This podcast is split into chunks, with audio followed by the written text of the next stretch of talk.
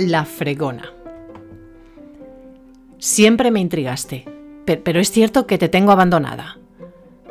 Pereza, esa es la palabra de que nuestra relación no sea más fluida. Siempre me ha intrigado esa forma tuya de moverte. Tu cuerpo esbelto, tu largo y denso pelo.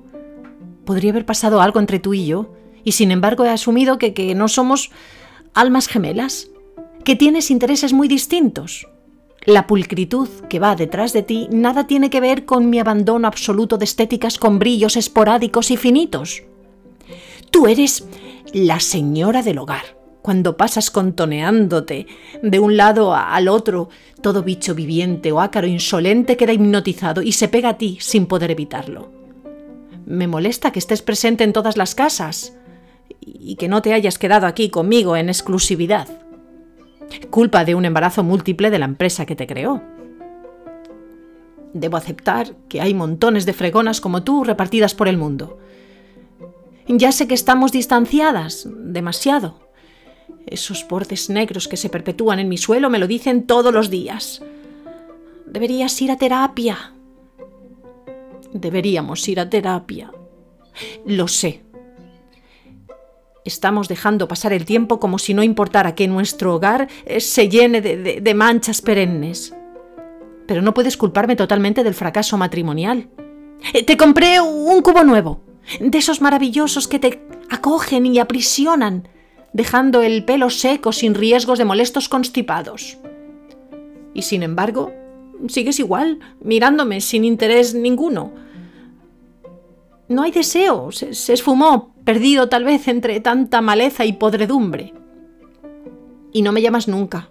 Ni una mísera sonrisa se deja entrever entre tanta pelambrera. Se ha roto el amor. ¿Es que no te das cuenta de que pasar una semana sin bailar juntas supone un gran deterioro para este mundo de pulcritudes obligadas? Que hay mierda, mucha mierda en la cocina.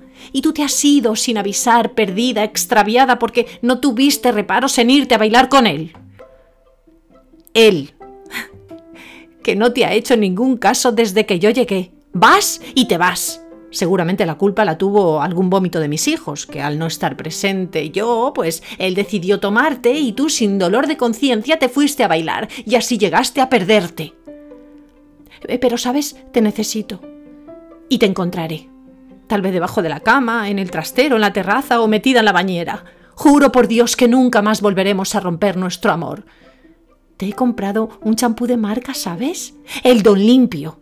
No más marcas blancas para empapar esa densa melena tuya. Hoy te encontraré. Y por fin podremos descansar juntas en una casita de limpios suelos. A por ti voy, fregona mía.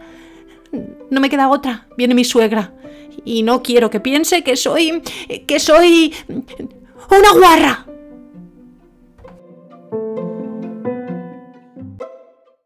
la la